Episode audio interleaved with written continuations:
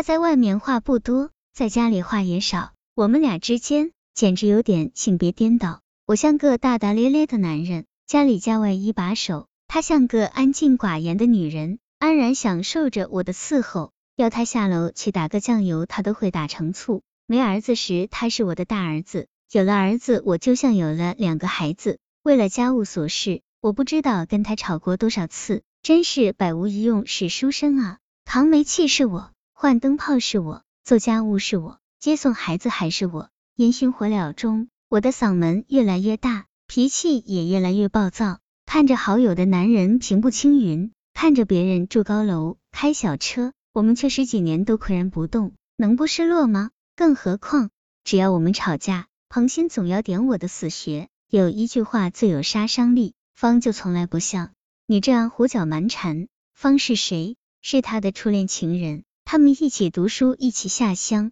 只是彭鑫提前回了城。两人的恋情才断掉了，在彭鑫的心中，他对不起他，他们的爱情圣洁无比。他曾希望我变成方那样的女人，被我一顿咆哮才打消了念头。可是每次吵架，他都要提他，我每次都很想说，那你滚，你找他去。可我居然每次都说不出口，我实在是太在乎他了，我不愿意伤害他，真的，我总是在可怜他，像他那样的性格，既无朋友。和家人也不亲，除了我和儿子，这个世上他还能亲近谁？二十年的婚姻就是这样，跟大多数人一样，在磕磕碰碰中过去了。四十五岁时，我办了内退，儿子也上了大学，闲来无事，我每天都会去找些牌，有打打牌。我想，再等几年，彭鑫也要退休了，那时我们俩可以一起去旅游，然后相依相伴，安然老去。这是我的梦想。然而有一天，彭鑫的一句话却把这个梦一下敲碎了。心被伤透，艰巨离婚，那是两年半前。彭鑫有一天突然对我说：“燕子，我们离婚吧。”他表情严肃，给我一份离婚申请书，后面还附上了财产分割清单，每一笔都写得清清楚楚。我看得傻了眼。他是处心积虑，不是突发奇想啊！我说我不同意，我们这不是过得好好的吗？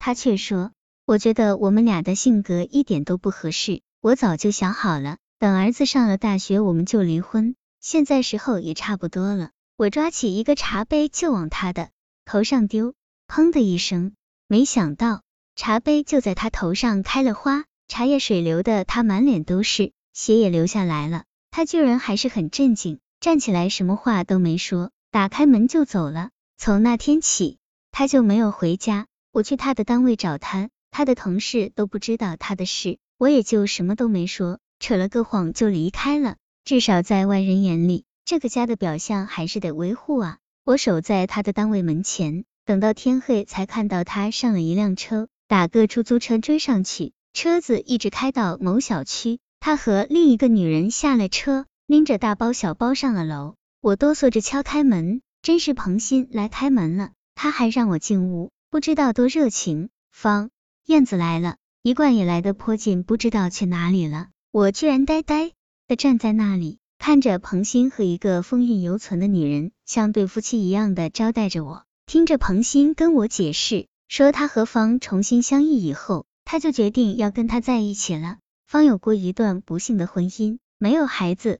彭鑫说，我已经下了决心，不管燕子你同意不同意离婚。下半辈子我都要陪着她，我欠她太多了。那天我愤怒的又摔了一个茶杯，还没等我动第二下，彭鑫突然爆发，以我从未领略过的野蛮力气，把我一把扯出了方家。这些年你对我非打即骂，我受够了。